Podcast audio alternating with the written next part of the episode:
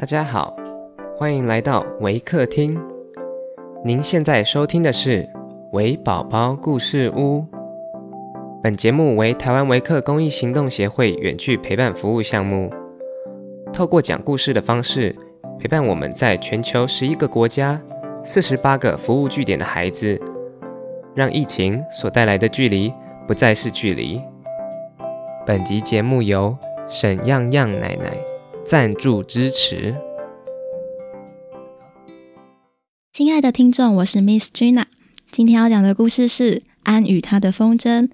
本故事将以英文进行。Hi everyone, I'm Miss Gina from Waker. Today I'm going to share a story about Raggedy Ann and the kites. Raggedy Ann watched with interest the preparations. A number of sticks were being fastened together with strings and covered with light cloth. Raggedy Ann heard some of the boys talk of the kite. So Raggedy Ann knew this must be a kite. When the tail has been fastened to the kite and a large ball of heaven twine tied to the front, one of the boys held the kite up in the air and the other boy walked off, unwinding the ball of twine. There was a nice breeze blowing, so the boy with the twine called, Let's go! and start running. Marcella held Raggedy up so that she could watch the kite sail through the air. How nicely it climbed! But suddenly the kite acted strangely. And as all the children shouted advice to the boys with the ball of twins, the kite began darting this way and that, and finally make four or five loops and loops it crashed to the ground. It needs more tail on it, one boy shouted. Then the children asked each other where they might get more rigs to fasten the tails of the kite. Let's tie Raggedy Ann to the tail, suggesting Marcella. I knew she would enjoy the trip way in the sky.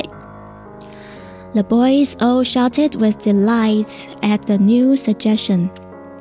So Raggedy Ann was tied to the tail of the kite. This time, the kite rose straight in the air and remained standing.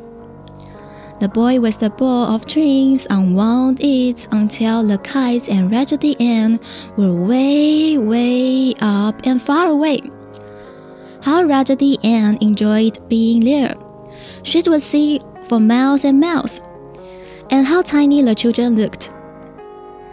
Suddenly, a great proof of wind came and carried Raggedy Ann streaming way out behind the kite. Suddenly, a great proof of wind came and carried Raggedy Ann streaming away behind the kite. She could hear the wind singing on the twine as the string increased. Suddenly, Raggedy Ann felt something rips. It was a rag to which she was tied. As each proof of wind caught her, the ribs widened. When Marcella watched Raggedy Ann rise high above the field, she wondered how much Raggedy Ann enjoyed it, and wished she let too. Might have gone alone, but after the kite has been up in the air for five or ten minutes, Marcella grows resty. Kite was really tiresome. There was more fun in the tea parties out under the apple tree. Will you please pull down the kite now? She asked the boy with the twins. I want right to the end. Let her ride up there, the boy replied. We'll bring her home when we pull down the kite. We're going to get another ball of twine and let her go higher. Marcella did not like to leave Raggedy Ann with the boys, so she sat down upon the ground to wait until they pulled down the kite. But while Marcella watched Raggedy Ann, a duck in the sky, she could not see the wind ripping the rags to which Raggedy was tied. Suddenly, The wreck part and Raggedy Ann went sailing away as the winds caught in her skirts. Marcella jumped from the ground, too surprised to say anything. The kite, released from the weight of Raggedy Ann, began darting and swooping to the ground. We'll get her for you! Some of the boys said when they saw Marcella's troubled face, and they started running in the direction Raggedy Ann had fallen. Marcella and the other girls ran with them. They ran and they ran and they ran. And at last they found the kite upon the ground with one of the stings broken. But they could not find Raggedy Ann anywhere. She must have fallen amongst in your yard, a boy said to Marcella, for the kite was directly over there when the door fell. Marcella was heartbroken. she went in the house and lay on the bed. Mama went out with the children and tried to find Raggedy Ann, but Raggedy Ann was nowhere to be seen. When Daddy came home in the evening, he tried to find Raggedy, but met with no success. Marcella has eaten hardly any dinner nor could she be comforted by Mama or Daddy. The other dolls in the nursery lay forgotten and were not put to the bed that night. For Marcella lay and soup and toast about her bed. Finally, she said a little prayer for Raggedy Ann and went to sleep. And as she slept, Marcella dreamed that the fairy came and took Raggedy Ann with them to Fairyland for a visit, and then sent Raggedy Ann home to her. She woke up with a cry. Of course, Mama came to her right away and said that Daddy would offer a reward in the morning for the return of Raggedy. it was my fault, Mama, Masira said. I should not have offered the boy dear or Raggedy Ann to tie on the tail of the kite, but I just knew the fairy will send her back. Mama took her in her arm and assumed her in cheering words. Although she felt indeed that Raggedy Ann truly lost and would never be found again. Now, where do you suppose Raggedy Ann was all this time?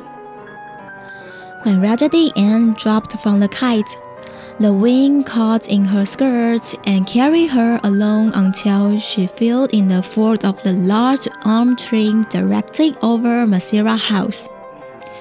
When Raggedy Ann fell with a storm, face up in the fort of the tree, two robins who had a nest nearby fearing chasing away. Presently, the robin returned and quarreled at Raggedy Ann for laying so close to their nest. But Raggedy Ann only smiled at them and did not move. When the robin quieted down and quit their quarreling, one of them hopped up closer to Raggedy Ann in order to investigate. It was Mama Robin, she called to Daddy Robin and told him to come. Hey, hey, hey, see this nice yard? We could use it to lie the nest with, she said. So the robin hopped closer to Raggedy Ann and asked if they might have some of her urn here to lie their nest. Raggedy Ann smiled at them. So, two robin pulled and tugged at Raggedy and Earn here until they had enough to lie their nest nice and soft. Evening came and the robins sang their goodnight songs, and Raggedy Ann watched the stars come out, twinkle all night and disappeared in the morning light. In the morning, the robin again poured yarn from Raggedy Ann's head and loosened her so she could peep over the side of the limb.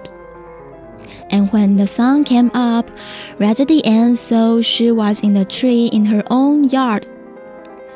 Now, before she could eat some breakfast, Marcella started out to find Raggedy Ann.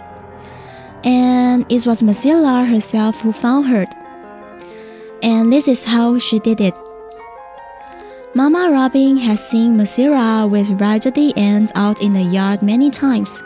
So she began calling, cheering, cheering. And Daddy Robin starts calling, cheering, cheering, cheer up, cheer up, cheering, cheering, cheering, cheering, cheering. And Masira looking up into the tree above the house to see the robins.